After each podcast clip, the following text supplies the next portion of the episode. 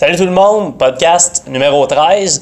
Euh, Aujourd'hui, j'ai un invité spécial. Fait que le concept d'habitude, c'est que je réponds à vos questions. Fait que là, aujourd'hui, je vais avoir un spécialiste en nutrition, on pourrait dire fonctionnelle, qui va répondre à mes questions. Fait que euh, mon invité, c'est Vincent Comtois. Salut Vincent. Salut, ça va bien? Ça va super bien. Euh, pour ceux qui ne te connaisseraient pas, euh, peux-tu me parler un peu de toi, ton background, qu'est-ce que tu fais? Oui. Euh, moi, d'abord, j'étais entraîneur. Je suis encore préparateur physique. J'entraîne essentiellement juste des athlètes maintenant. Pendant plusieurs années, j'ai fait une formation en naturopathie aussi, la, vraie formation, là, 1600 heures de naturopathie, médecine fonctionnelle par la suite. J'enseigne en nutrition depuis 15 ans déjà. Et j'ai parti aussi la compagnie ATP Lab, là, les suppléments ATP euh, en 2011. Donc, euh, c'est pas mal mon parcours.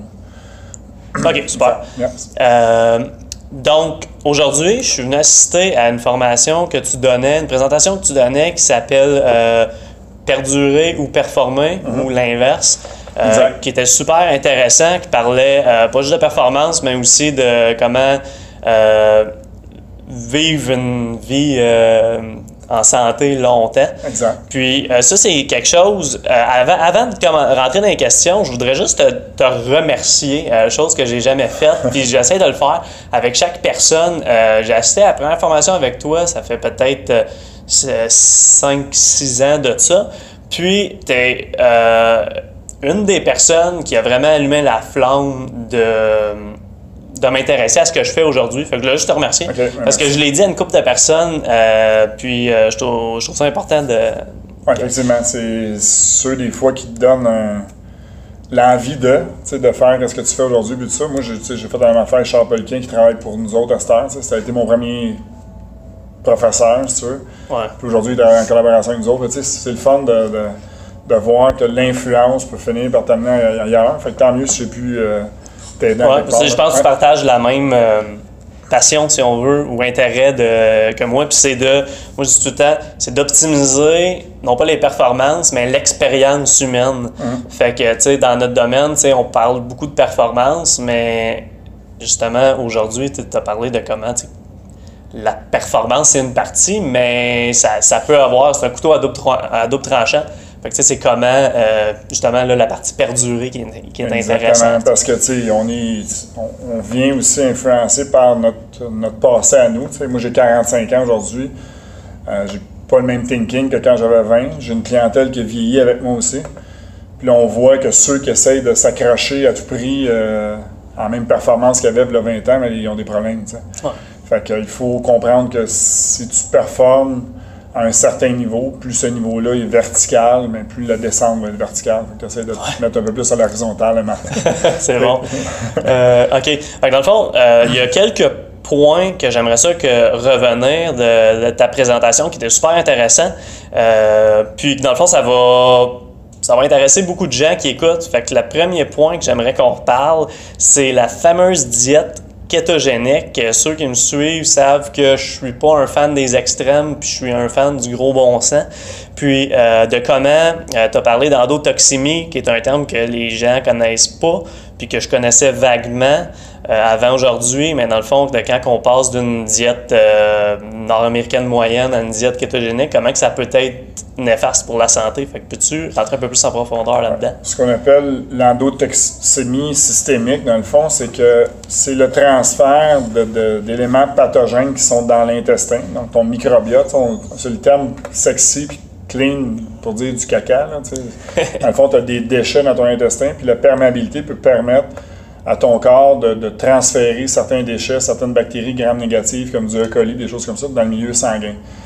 La perméabilité de l'intestin est régie par des protéines, des actions euh, qui sont principalement stimulées par des récepteurs à certains nutriments et qui va permettre l'ouverture et la fermeture des tight junctions, dans le fond, des, des- des liens serrés dans l'intestin pour permettre l'absorption.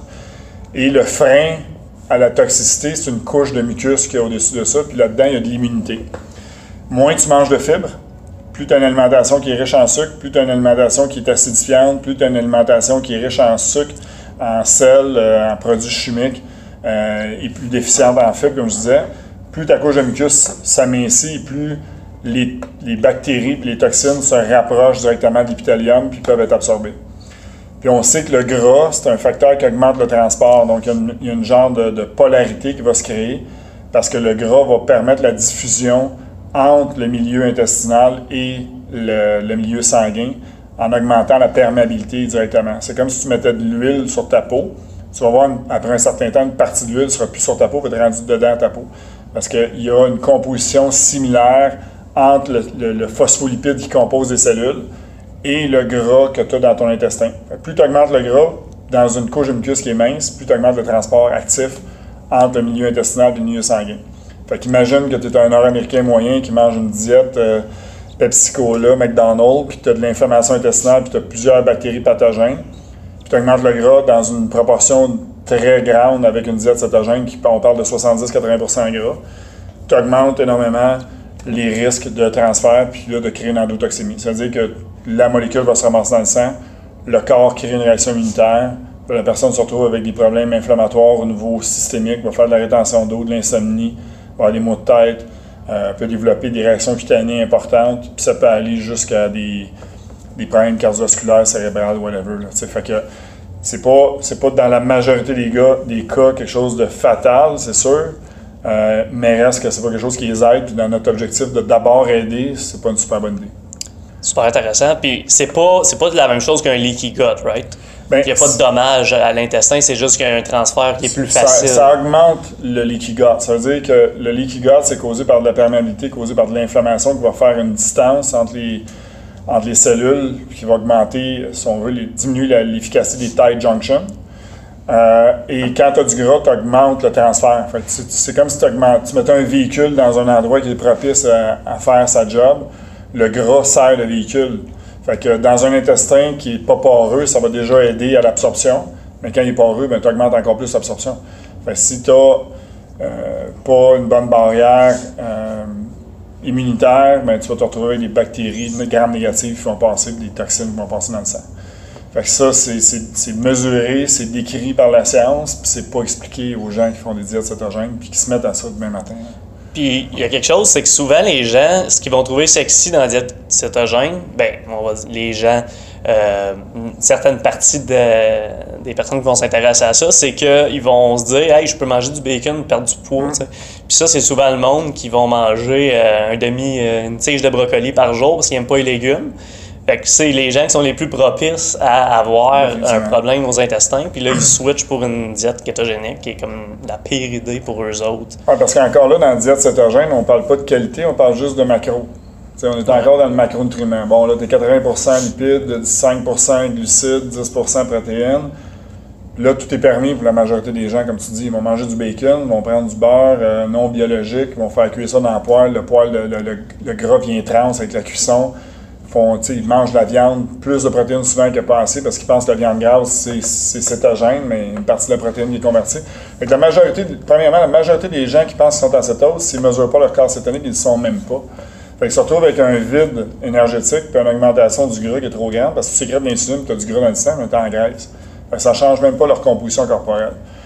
Fait que l'idée, qui, était la base de changer quelque chose de réel, quand c'est pas mesuré, c'est souvent inefficace. Ça, c'est la première chose qu'on peut dire. Puis le qualitatif, c'est là qu'on l'échappe le plus. Moi, je vois les, des diètes, le monde pose qu'est-ce qu'ils ont mangé, cétogène, puis Christy, euh, deux tranches de fromage avec euh, du bacon, puis euh, steak haché cheap, puis ils sont fait un... C'est ça, on reste, on reste dans l'idée de manger, de, de, de, manger du junk food, tu sais. Puis c'est ça, essayer de rendre ça sexy, mais tu sais, nos mères nous l'ont dit. Il faut, manger des légumes. C'est ça. Mange-les tes légumes, puis essaye pas de trouver une autre solution. Il n'y en a pas. Il y en a pas. Il y en a pas, tu sais. Puis les gens qui n'aiment pas ça, ben, ils ont un réel problème parce que, comme on l'expliquait aujourd'hui, tu devrais avoir 50% de ton apport alimentaire sur des végétaux.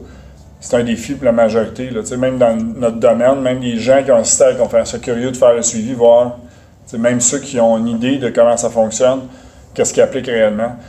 C'est déjà ça qu'il faut, impliquer. C'est sûr que si tu manges 50% de ton apport alimentaire en glucides sous forme de végétaux, même si c'est des végétaux, tu vas avoir peut-être plus que 5% de ton apport calorique, c'est sûr. Donc tu risques de ne pas être en cétose. Mais tu as les avantages de cétose en ayant une fenêtre alimentaire qui est un peu plus courte, on peut-être en reparler. Oui, ben c'est un point. Je voulais, euh, mais avant de tomber euh, justement dans ce futur point-là, euh, si on parle de la santé de l'intestin, ce qui m'amène au point du sucralose, avec les édulcorants. bon, pour ceux qui ne le savent pas, ça, ça endommage l'intestin. En fait, c'est juste au niveau du mucus. de la paroi intestinale? Ben, dans le fond, le, si on prend le sucralose particulièrement, ben, c'est le pire, parce que dans le fond, la molécule de sucralose a été modifiée on enlève des ions hydrogène pour les remplace par du chlore. Donc, on a trois molécules de chlore de plus que normal dans, le sucrose. Dans le fond, c'est du sucre de terre modifié. Ça augmente de 100 fois la perception du goût sucré. Mais une fois que c'est absorbé dans l'organisme, le chlore, c'est essentiellement un antibactérien. C'est pour ça qu'on met ça dans nos piscines, puis c'est pour ça que les villes mettent ça dans les eaux, pour enlever les bactéries. Donc là, on se retrouve avec un antibactérien. Fait que nécessairement, ça a un effet sur la diversité de la flore intestinale, ça a un effet antibactérien, puis ça a un effet aussi sur le mucus directement. Donc, un effet pro-inflammatoire qui diminue. C'est un effet pervers, non direct, mais ça va avoir un effet. Ça auto-entretient Parce que, pour revenir à la diète kétogénique, souvent, ce qu'on va voir, c'est que là, pour les gens qui sont habitués d'avoir un goût sucré, on se met à mettre des édulcorants dans tout. Fait que là, en plus de causer un problème en mangeant euh, majoritairement des gras, on ajoute plein d'édulcorants là-dedans. Fait que là, on met Mange de gomme, euh, on va avoir un goût sucré, des, des, des, des, BCAA, des boissons, ainsi de suite, ou des, des, suppléments de protéines. Mais c'est un gros problème parce que c'est un peu caché, tu sais. Puis si on se fie à quand ça a été homologué, euh, une trentaine d'années, du sucralose, qui a été publié, puis ce qu'on a récemment, il y a une, énorme différence d'opinion. Puis là, en 2017, la FDA a republié un document en disant ah, c'est sécuritaire et tout ça, mais si tu regardes la façon que ça a été fait, ils reprennent euh, ce qui avait été déjà dit, puis ils l'ont republié dans le fond. Fait que là, tu as une nouvelle date, mais tu n'as pas vraiment une nouvelle recherche. c'est comme une republication avec une nouvelle date d'un vieux livre. Dans ouais, c'est ça. c'est ça. Fait que la FDA, ils sont, ben, les, entités gouvernementales manipulent beaucoup les chiffres. Pour l'industrie des édulcorants aux États-Unis, c'est une industrie de plus de 8 milliards. Ah ouais? Fait que demain matin, tu brasses cette industrie-là, il faut que tu aies des raisons valables. Puis une raison valable pour le gouvernement, absolument, c'est des morts. Fait que personne meurt, c'est un peu comme C'est des morts immédiats. Immédiats. Tu sais, la cigarette, euh, bon, le sucre, on, on, ça aller. Si les, gens meurent dans, dans 40 ans, c'est plus notre mandat. C'est peut-être d'autres choses, on ne sait pas trop, c'est flou. C'est pas demain matin, c'est pas comme une, une hystériose ou un une infection euh, importante ou l'on doit agir, euh, tu sais, ça fait que c'est pas les bonnes personnes à consulter pour ça. Puis il y a quelque chose d'important, je pense, c'est que les édulcorants, euh, tu sais, comme dans n'importe quoi, c'est tout le temps la, la, dose qui fait le poison. Définitivement. Euh, puis là, c'est au niveau de ce, ce dosage-là, tu sais, je, te mentirais pas, moi personnellement, je vais consommer des boissons diète peut-être une ou deux semaines. OK. Euh, dans des événements quelconques. Puis moi, selon ce que je, ce que je connais, je, doute que c'est un dosage qui est problématique. Euh, mais mettons, toi, que je te donne le choix. Tu n'as pas le choix de prendre une boisson, diète ou non diète. Ouais. Laquelle, selon toi, a un, impact? Ça dépend euh, du. Si on parle, mettons, d'un coke ben là, je parle, ouais, je parle de... Tu sais, la boisson, c'est pas un, pas un supplément, mais une boisson, habituellement, c'est de l'aspartame, de l'acésulfame de potassium qu'ils mettent là-dedans. Les dosages prouvés toxiques pour l'aspartame, qui vont amener des problèmes au niveau intestinaux parce que c'est un autre métabolite, c'est un, produit chimique qui devient toxique par accumulation. Ça n'a pas une action métabolique précise. Mm-hmm. Fait qu'on parle de 300 mg et plus pour avoir un effet toxique. On parle après trois consommations dans le même 24 heures. OK. Fait que c'est sûr que là, on a une dose. C'est dose dépendant. plus tu en consommes, plus tu as un effet systémique plus d'un effet toxique. Mais si on parle de résistance à l'insuline, par exemple, ça n'a pas plus de bienfaits que le sucre. Tu sais, quelqu'un dit Ah, moi, je veux juste pas de sucre, je veux pas. Au niveau des deux, tu es à la même place. Tu n'as pas l'effet calorique, tu sais, le, 4 calories du gramme de, de, glucides que tu ne consommes pas. Tu n'auras pas de, de crash d'énergie associé à l'édulcorant dans les heures suivantes. Exactement. Tu n'as pas de fluctuation de la glycémie. Tu n'as pas la même chose, mais au niveau métabolique, sur une période de temps donnée, tu vas avoir les mêmes effets tu vas créer de la résistance à l'insuline par un autre mécanisme. Quand c'est très régulier. Quelqu'un qui décide demain matin, c'est mieux pour moi, je consomme du coke, je passe au coke diète, puis je bois ça tous les jours. Au bout de la ligne, on va se retrouver avec les mêmes problèmes de résistance à l'insuline. On pensait avant que c'est parce que ça entretenait le goût du sucre, puis dans d'autres choses, tu en mangeais plus. Mais il y a des études précises, milligramme pour milligramme, sucre et édulcorant sur une période de X temps, les deux développent la, résistance à l'insuline par deux mécanismes différents. C'est assez spécial de voir ça. Là, c'est les mécanismes qui sont pas complètement encore euh, compris ou Oui, c'est assez compris, c'est que l'édulcorant va augmenter un processus inflammatoire qui, lui, va avoir un impact sur la glycémie en général. Fait que ça veut dire que ta glycémie au bout de la ligne va se retrouver à la même place. Un, par l'augmentation, la diminution de la glycémie directement par l'augmentation du glucose, puis l'autre, ça va être plus la gestion du cortisol et de l'inflammation. On sait que le cortisol, sa première action, c'est un, une hormone pro. Euh, ça augmente l'hyperglycémie, donc ça augmente la glycémie en mode de survie. Si tu as de battre ou quelque chose, tu as besoin d'énergie tout de suite, le cortisol dégrade très vite du glycogène ou du, du muscle pour en faire de la néoglycogénèse. Mais si tu as un effet inflammatoire qui entretient un cortisol élevé, tu vas augmenter ta glycémie par néoglycogénèse ou par d'autres mécanismes. Là, pour contrer ça, tu vas sécréter de l'insuline tu vas finir par être résistant à l'insuline pareil. OK. C'est juste deux façons d'augmenter la glycémie qui sont complètement différentes, mais une est même plus pervers que l'autre parce que tu as moins un contrôle en temps réel. sais, quand tu manges du sucre, tu as une réaction, action-réaction. Ça monte, ça redescend. Mais l'effet cumulatif systémique, quand tu essaies de renverser ça, le processus est beaucoup plus long. Fait que la résistance à l'insuline induit par des désordres métaboliques causés par des processus inflammatoires. Euh, tu crées un monstre. Le temps que tu renverses tout ça, tu es intoxiqué. Fait que c'est comment de temps ça va? Parce que l'autre qui a monté sa, résistance à l'insuline par une augmentation de la glycémie proprement dit, ben, tu, tu manages les glucides dans son alimentation, tu risques d'avoir une. C'est à quel dosage qu'on va commencer à avoir cet effet-là? Ils disent que ça devrait autour de 3, pour l'aspartame, 300 mg par jour, puis pour le sucralose, les études dernièrement disent que c'est autour de 30 mg. Okay. C'est pas beaucoup. Ouais. Le sucralose, on en met moins que l'aspartame dans les produits, il faut savoir. Mais il y a beaucoup de produits qui en mettent autour de 60, 80 mg par portion quand même. OK. ça, ça, a un bon impact. Puis euh, je suis curieux, pour revenir à la diète cétogène, penses-tu que juste l'utilisation d'un dosage assez élevé d'édulcorant peut faire en sorte que les gens ont de la misère à tomber en cétose à cause de l'effet sur cortisol? Oui, définitivement. OK. Définitivement. Puis ça, c'est important pour la personne qui expérimente de mesurer. Tu ne peux pas dire à personne, il n'y a personne qui va tomber en cétose. on parle de 24 heures de jeûne complet pour certains, puis ça peut aller jusqu'à 48 pour d'autres. Puis on parle d'une alimentation qui va osciller entre 60 et 80% gras, entre 10 et 20 en protéines. Tu sais, c'est pas net. Ben, ça dépend du niveau d'activité de la personne, ça dépend de la résilience, ça dépend du niveau de résistance à l'insuline, ça dépend d'un paquet de facteurs si tu ne mesures pas, tu n'as aucune chance de le savoir. Puis pour l'avoir expérimenté moi-même puis de l'avoir vu chez des clients, c'est pas si simple d'être dans cette hausse sur une période de 24 heures. Tu peux tomber à un moment, cette hausse, tu ressors, tu rentres, mais tu es là tout le temps, avec des mesures sanguines trois fois dans la journée, puis dire que tu es tout le temps à cette hausse, très difficile à faire.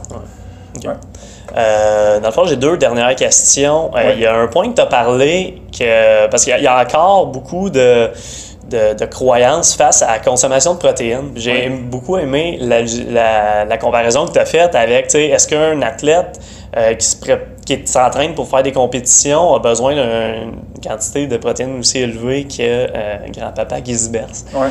J'ai trouvé ça très bon. Euh, puis tu as cité une étude sur les dosages qui ont été, ben, les, dosages les plus élevés qui ont été, qui été testés. Euh, puis je voudrais juste que tu reviennes là-dessus au niveau de l'impact sur la, synthèse de protéines. Ce qui, ce qui est dit et qui est démontré, c'est que le plus important, c'est de matcher ta, dégradation de protéines musculaires par un apport à protéines dans une période de 24 heures. Fait le fameux window, puis tout ça, ça c'est révolu un peu ce qu'on sait, c'est que si tu as un entraînement qui est très intensif, avec un gros groupe musculaire, tu as besoin de plus de protéines que si tu es sédentaire et tu n'as rien fait, même en temps réel un peu. ça veut dire que si tu es sédentaire pendant deux semaines, pendant ces deux semaines-là, tu as besoin de moins de protéines que si tu es très actif.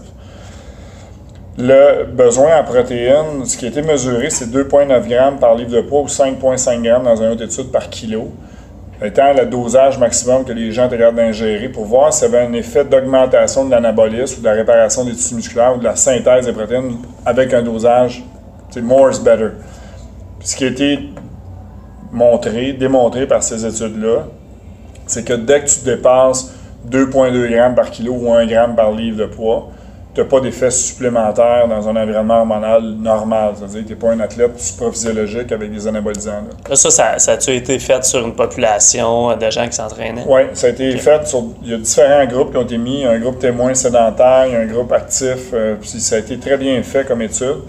Puis on voit clairement que plus l'athlète est, est actif, plus la réponse en synthèse de protéines va être élevée nécessairement. Il y a une réponse action-réaction, mais c'est au dosage qui devrait similaire. C'est-à-dire que si je suis sédentaire et je mange un gramme par livre de poids, je regarde le, processus du mTOR pathway et tout ça, puis la synthèse des protéines va être plus faible parce qu'il n'y a pas eu de demande au préalable. C'est-à-dire que je vais, avoir un waste, une partie de mes protéines vont sortir en urée et tout ça. Puis si tu regardes l'autre personne qui est plus active, au même dosage de protéines, il y a beaucoup plus de conversion directe en tissu musculaire, donc de synthèse de protéines musculaires que de waste. Donc, tu as moins de produits perdus. Et là, on dit, OK, il y a une augmentation là. Est-ce qu'on augmente le dosage? Augmentons le dosage, Au niveau de la synthèse de protéines nette, on arrive à la même place. On a 1,8 g de, de leucine par repas versus 3,5 g dans le groupe.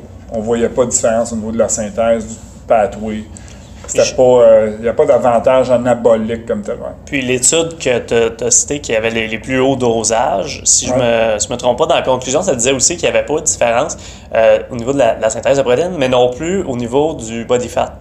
Non, c'est ça. Il n'y a pas. Euh, je me suis moins attardé à lire les détails dans ce coin-là de l'étude, mais c'est ça. Il n'y a pas de changement de composition corporelle.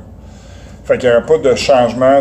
Monter protéines ne diminuerait pas le gras par action métabolique des protéines. L'action dynamique spécifique, on peut penser que ça prend 30% de l'apport énergétique des protéines pour les digérer versus 4% des glucides, des lipides, qui aurait un effet métabolique à digérer le corps s'adapte relativement rapidement à ça, puis ça ne semble pas amener un changement de composition corporelle. C'est vraiment une question d'apport, dépenses énergétiques, puis tout ça. OK, super intéressant.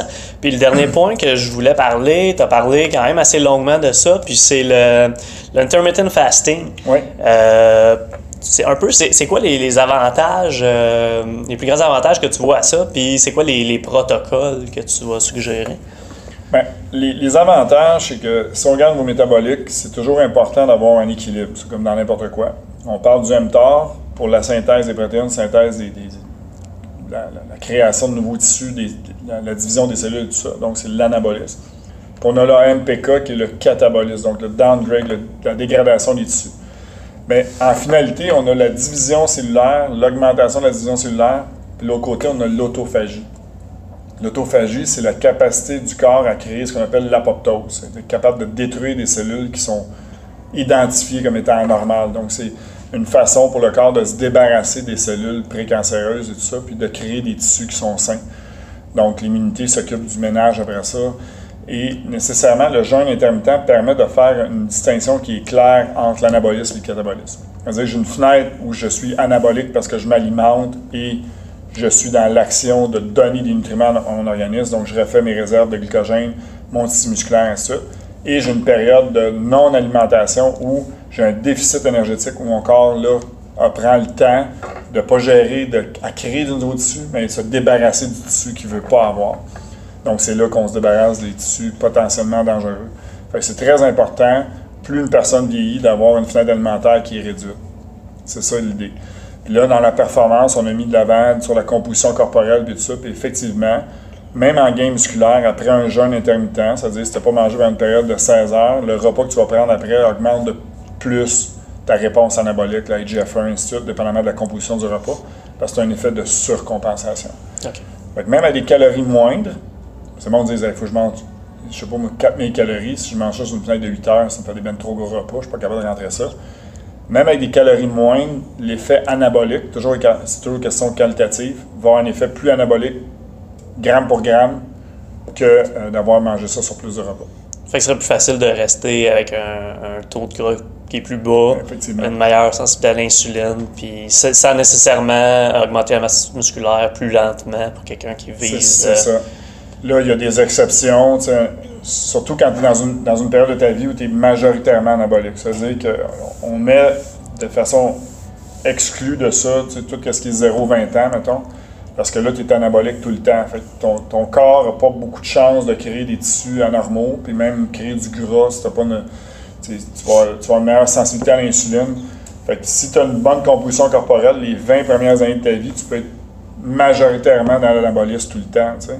Fait que manger plus souvent, euh, manger plus de glucides, ainsi de suite, tu as une meilleure résilience à tout ça parce que ton corps il processe rapidement et ton ADN n'a pas été. Il n'y a pas eu d'effet mutagène causé par des, des environnements, causés par des radicaux libres, ainsi de suite. Plus tu vieillis, plus tu as des défauts qui se créent. On le voit, notre, nos tissus changent, euh, notre capacité de récupération change, fait que ton corps est moins capable de gérer de l'anabolisme faut que tu lui donnes une chance de OK, je récupère, je me nettoie, puis là, je refais de l'anabolisme, puis c'est comme ça que ça va perdurer. Fait que la fenêtre alimentaire devient beaucoup plus importante à être réduite, d'être gérée après l'âge de, je dirais peut-être 40 ans. Il y a une période de bridge entre 20 et 40 où tu peux être 50-50. Après 40 ans, ça devient hyper précis. Ça va augmenter la longévité et la qualité de vie. OK, puis c'est quoi les. Euh, concrètement, c'est quoi tu suggères de faire? Ben, quelqu'un qui commence une, nouvelle alimentation, c'est sûr qu'on donne tout le temps une fenêtre de 12 heures, absolument. Tu t'alimentes dans une fenêtre de 12 heures, puis tu t'alimentes pas dans une fenêtre de 12 heures. Pour permettre au corps d'avoir l'équivalent d'un côté comme de l'autre d'anabolisme, catabolisme. Nécessairement, on dit que tu pas pendant une période de 12 heures, mais possiblement que ton dernier repas, même si tu l'as mangé à 7 heures, tu n'as pas fini de le digérer 10 euh, minutes après. il y a un effet alimentaire qui peut perdurer une couple d'heures. Fait que chez les gens qu'on veut vraiment créer l'effet métabolique, on donne un, on donne un environnement 16-8 habituellement. Le vrai jeûne intermittent, mais habituellement, on ne fait pas ça tous les jours, ça fait deux, trois fois semaine. Un, tu sais, mettons lundi, mercredi, vendredi, ou essayer de cycler comme ça. Ou tu es 16 heures sans manger, puis tu es 8 heures seulement. Dans la période de 16 heures, tu vas être majoritairement catabolique, mais dans un environnement où tu te débarrasses de tissus qui sont non productifs, puis tu augmentes ta, ta sensibilité à l'insuline. Quand tu vas te remettre à manger, tu vas avoir un effet de surcompensation.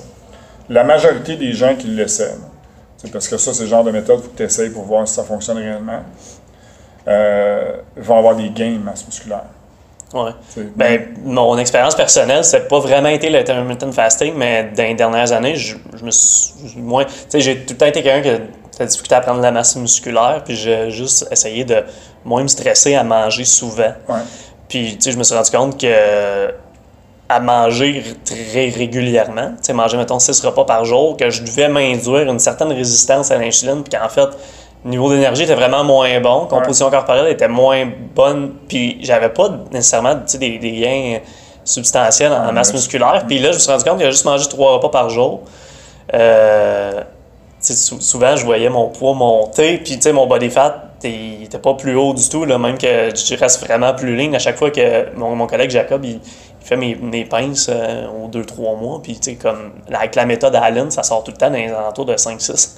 Donc là, je suis comme, OK, tu sais, il y, a quelque chose, là. Mais, tu sais, mon poids n'a jamais, a pas vraiment baissé. ça, ça veut dire que c'est un gros avantage à la composition corporelle. Tu sais, dans la vie, on n'a jamais. Euh, mangé autant qu'on mange là. On n'a jamais autant eu une mauvaise composition corporelle qu'on a là. Fait l'idée, c'est que quand tu regardes les autres êtres vivants, même les plus massifs, euh, ils n'ont pas tant de fréquence d'alimentation. un lion ne mange pas trois fois, quatre, cinq fois par jour. Ben il va manger deux, trois fois par semaine. Il, mange un antilope, il va manger au complet, il va être deux jours à dormir, puis il va recommencer après. Euh, fait qu'on est beaucoup dans. Pas du tout, beaucoup. Pas du tout, beaucoup. Puis euh, il y, a une diète qui était bien en mode, il y a un petit bout de temps qui s'appelait le Warrior Diet. Tu mangeais juste un repas par jour. Euh, et il y a euh, l'effet MPK et tout ça, ça a été tout mis de l'avant. Et euh, c'est la méthode très drastique de la chose. Mais il y a des gens qui ont des réels gains avec ça. Mais je pense que T'avais-tu fini? Je voulais pas te couper. Oh non, euh, ça dépend toujours qu'est-ce que tu manges dans cette période-là. parce qu'encore là, il y a des gens qui vont vouloir, comme quand je parlais tantôt des trucs qui mangent juste une tige de brocoli par jour, si tu manges juste du junk, puis ça a été souvent aussi et d'être vendu de cette manière-là, que regarde, tu peux manger des Pop-Tarts si tu manges d'une période de 8 heures, mais tu sais, si on regarde les, les gens qui font le ramadan, euh, des études faites ces gens-là, la résistance à l'insuline augmente. Ces gens-là ont des troubles métaboliques qui se développent dans cette période-là, mais ils font de l'intermittent fasting. Mais ils mangent la nuit, puis ils mangent. ils mangent essentiellement ben, de la cochonnerie, puis qu'est-ce qui est exactement. Il faut mesurer tout ce qui est fait en termes qualitatifs aussi. Parce que nécessairement, l'augmentation de la résistance à l'insuline va dépendre aussi. Si tu manges un, repas essentiellement riche en glucides avec de l'alcool, par exemple, mais là, c'est même plus une question de. Ça dépend qu'est-ce que tu fais. Euh, parce que la réalité, c'est que la meilleure façon de renverser le processus, c'est de là l'efficacité de la méthode cétogène aussi, c'est diminuer la sécrétion d'insuline qui renverse le processus de résistance à l'insuline qui fait un impact sur le métabolisme. Et euh, l'effet d'avoir des corps cétoniques qui vont aller travailler au niveau du cerveau, qui vont amener une certaine quiétude. Mais tu sais, de l'induire par une surconsommation de gras, c'est de donner à la personne plusieurs fois des mauvais choix à faire. De dire, ben regarde, tu manges pas pendant une période. Ouais. Pas, dur tant que ça. c'est tu manges pas. Tu sais, boire du café, boire de l'eau. Café en quantité raisonnable, mettons 200 mg de caféine puis de l'eau pendant une période de 16 heures. Puis le, 8 heures, voici tes repas. Tu as quatre petits repas, mettons, dans ton 8 heures. Composition, 50% glucides euh, sous forme de légumes, peut-être patata. Donne ça à quelqu'un, même en composition corporelle, autour de l'entraînement, tu augmentes un peu plus les glucides rapides, tu augmentes tes protéines rapides, intra-workout, les acides aminés. ça, ça marche. Euh, le monde font comme, ben voyons, je sais pas. Tu sais, au début, ils trouvent ça, mais après ça, ils disaient, je suis vraiment content. J'ai plus à gérer, euh, à faire 12 repas par jour tout le temps rendu à l'épicerie. C'est tellement plus simple de pas manger que d'avoir à gérer qu'est-ce qu'il faut que je mange. Fait que la résilience, avec le temps, les gens aiment ça. Puis, quand tu commences à le faire, moi j'ai déjà fait un bout. Puis je regarde l'heure, il faut que je mange.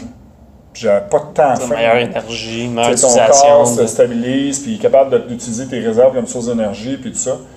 Puis tu as une acuité cérébrale parce que ton glucose cérébral il est stable, tu n'as pas de fluctuation, tu as des catécholamines un peu élevées, fait que tu es un peu wired. Tes neurotransmetteurs sont tous là parce que tu n'as pas l'effet antagoniste d'insuline. Puis là, tu es comme, OK, je suis dans ma zone. Pour les gens, tu as parlé de catécholamines, ça me fait penser, pour les gens qui ont un mode de vie euh, très stressants, qui ont déjà un problème au niveau de, niveau de catécholamine qui est trop élevé. Euh, les, les, petits nerveux, comme je les appelle, qui vont avoir tendance naturellement à être trop stressés. Euh, penses-tu que même pour eux autres, ça pourrait être une bonne chose? Ça serait évité? Ben, c'est sûr que si tu as un cortisol élevé 24-7, tu vas avoir des effets sur ta glycémie juste causés par le cortisol. Fait que tu n'auras pas l'effet intéressant. Il faut que tu sois dans l'équilibre parasympathique-sympathique. Fait si toujours dans le, dans le sympathique, c'est-à-dire que tu produis toujours des catécholamines, et tout ça, puis tu essaies d'avoir les effets bénéfiques, tu vas avoir des fluctuations de ta glycémie, puis tu risques d'avoir aucun résultat, même. Mais la majorité des gens vont, vont te le dire d'emblée en l'essayant. le nerveux qui est en cortisol, il va essayer de faire un jeûne intermittent, il va dire hey, Christy, au bout de trois heures, je mange les murs, j'ai fait une crise d'hypo, puis tout ça. OK. Fait tu vois, tu es dans la gestion de. Fait qu'il faut vraiment que tu fasses step by step. 12-12. 12-12, puis on va essayer de travailler sur ton sommeil, travailler des adaptogènes, la façon de t'entraîner, baisser ton volume d'entraînement, augmenter ta récupération. Puis là, un tu crées l'équilibre. Parce que même chez ces petits nerveux-là, euh, le stress métabolique est élevé. Tu peux avoir une personne avec un pourcentage relativement bas, résistant à l'insuline, vraiment de façon importante, puis il va avoir une hypertension, des problèmes cardiovasculaires, et tout ça. Il y en a qui font de la lipodytrophie, ils ne créent pas de nouvelles cellules adipeuses, ils hypertrophient pas, tout le, tout le gras reste dans le sang. Fait, tu, fais, tu regardes le, la prise de sang, il y a des triglycérides qui sont résistants à l'insuline, sont inflammés, puis ils ont un pourcentage de gras de 7 tu Fait que c'est pas toujours euh, évident, mais c'est pour ça qu'on commence toujours au step. Moi, il n'y a jamais personne sur mon bureau de première consultation qui fait plus que 12-12. On commence à installer ça, voici les repas que tu manges en 12 heures. On se revoit 2-3 semaines plus tard. OK, on va essayer de. Tu es en perte de poids, ça a super bien été, ça a bien fonctionné. OK, deux jours par semaine, mettons le mercredi et dimanche, on fait un 16-8 on se revoit dans deux semaines comment ça fonctionne. Sans changer l'alimentation, il faut juste faire baisser la fenêtre alimentaire. Il y en a qui vont trouver ça dur au début, ben ça, ça se place. Mais avec le temps, la majorité de ceux qui sont capables d'avoir ces, variantes-là, 12-12, mettons 3-4 fois par semaine, puis du 16-8, 2-3 fois par semaine, ils vont, c'est les autres qui fonctionnent le mieux sur du long terme. Perte de gras constante, gain musculaire constant, tu, regardes le questionnaire, tu m'avais dit que tu avais des migraines, une échelle de 1 à 10, tu étais à 8. Hey, c'est vrai, ça fait deux semaines, je n'ai pas eu. Cool. Ton sommeil, tu te réveillais deux, trois fois dans la nuit, tu tournais, tu m'avais, j'avais fait une échelle de ton sommeil 1 à 10, tu avais un sommeil à 4. je dors super bien. Tu sais, il s'en souvient plus parce que ça se fait tellement graduellement qu'à un moment donné, il oublie ce qu'il y avait. Tu Fait que là, tu repasses le questionnaire d'entrée, puis tu regardes après, tu dis, moi j'avais un, un questionnaire qui t'amenait à 70 symptômes avait qui étaient dans l'échelle, puis là, j'en ai 30, puis ils ont toutes baissé de 50 tu sais, La qualité de vie, la, santé en général s'est améliorée. C'est pas juste euh, la composition corporelle. Tu sais. ouais. Puis les gens sont capables de le faire longtemps. Tu sais. La diète cétogène, comme je disais tantôt, tu sais, pars avec ça, Personne qui garde ça. Comment comment t'en as de tes clients que six mois après sont encore là-dedans? La majorité sont plus, plus capables, cette année. Puis c'est pas d'hier. Atkins a développé ça dans les années 80, la diète Atkins, ça s'appelait la high fat diet à l'époque. Puis les vedettes ont embarqué là-dedans, ça a été euh, populaire, un affaire épouvantable. Puis, puis il est mort d'une crise cardiaque. Ouais. Puis cinq, ans, cinq ans plus tard, on n'entendait plus parler parce que le monde, là à l'époque, lui, c'était juste macro. Fait que là, le monde high fat, c'est manger des steaks euh, cuits dans le beurre avec du bacon. Puis c'était drôle au début. Hey, Christy, je peux manger tout le gras que je veux. Euh, le gras, c'était pas bon, comme on me disait. Puis là, c'est le contraire. Ah puis le monde maigrissait. Fait que ça a créé une tollée un peu. Mais on comprenait pas tout l'effet en dessous. L'endotoxémie, c'est le plus grand effet pervers. Puis il y a aussi le, fait que la majorité du monde mange trop de protéines aussi. Je pense que c'est tout ce qui revient au gros bon sens. si tu penses l'intermittent fasting, tu en as parlé, que on a évolué dans un milieu pendant des milliers d'années où est-ce que on mangeait pas toujours aux mêmes heures. Ça pouvait arriver qu'on même des longues périodes de famine. Tu as même parlé de ça, c'était vraiment intéressant, de, le parallèle avec manger selon les saisons. Euh, c'était. Ben, c'est la réalité qu'on vivait. pourquoi on, on, développe la résistance à l'insuline? Le corps a une capacité de développer ce mécanisme-là. Le mécanisme, ça a toujours été là. L'ours développe ça pendant la période estivale. Il devient résistant à l'insuline pour y faire prendre du gras plus vite pour être de passer la période d'hibernation. Nous autres, on n'hibernait pas, mais on avait quand même une période de restriction calorique. dans l'adaptation, on a créé ce mécanisme-là quand on surconsomme, de devenir résistant à l'insuline pour devenir gras plus vite, pour avoir plus de réserves pour passer une période de famine. Mais nous autres, le problème, c'est que la période de famine n'arrive plus. Ouais. Il n'y en a pas de famine. si on avait cette période-là de surconsommation, on est l'été, il y a plus de, de, disponibilité de fruits, de toutes sortes de choses frais, on en mange plus, on prend un peu de poids pendant l'hiver, mais je retourne à une alimentation plus restrictive, je perds du poids, je me maintiens même. Tu tiens toujours une certaine flexibilité métabolique, ce qu'on a complètement perdu parce que c'est toujours. Avec le temps des fêtes euh, qui start l'hiver, c'est pas tout à fait ça qui arrive. C'est ça, start l'hiver et ça, puis là, il y a toujours la. Tu sais, tu regardes la majorité des gens, ils mangent du dessert, déjeuner, puis tu sais, c'est. Ouais. On est encore surconsommation. Fait c'est, c'est, ça, c'est surtout ça qu'il faut comprendre. Puis, dans l'évolution, si tu regardes les Vikings, euh, des, des tous les, dieux grecs tout ça, les gars qui étaient musclés forts à l'époque, ils mangeaient tout un ou deux fois par jour. Ils mangeaient des cochons quand ils mangeaient, on s'entend. Mais il n'y a personne qui mangeait à longueur de journée. Quand tu passes la journée à te battre ou à la guerre, à faire ci, tu n'as pas le temps de manger aux deux heures. la réalité, c'est que ces gars-là, ils mangeaient pratiquement pas dans la journée, puis ils mangeaient un gros festin le soir. Ce qu'on voit aussi dans, encore dans les, films et tout ça. Mais dans l'évolution, l'être humain n'a jamais mangé réellement plus que deux, trois fois par jour. Puis on arrive avec un mode d'alimentation que le monde, des jeunes dînent, prennent des collations, des ci, ça. Puis comme je disais dans la formation, on, on, essaie d'inculquer ça à des gens qui essaient de perdre du poids, de manger souvent. Non seulement ça ne marche pas au niveau métabolique, mais on lui donne six fois l'occasion de faire une erreur. C'est ça. C'est ça. Fait que là, tu te dis, regarde, tu en limite à trois. Là. Tu n'en tires pas si tu as faim, euh, ça un brocoli, puis bois de l'eau. Mais euh, c'est fini. Là, ça se résume à ça. Fait que trois choix par jour, tu le sais, même si tu manges moins souvent, que tu as, une quiétude, regarde, pas compliqué. Là.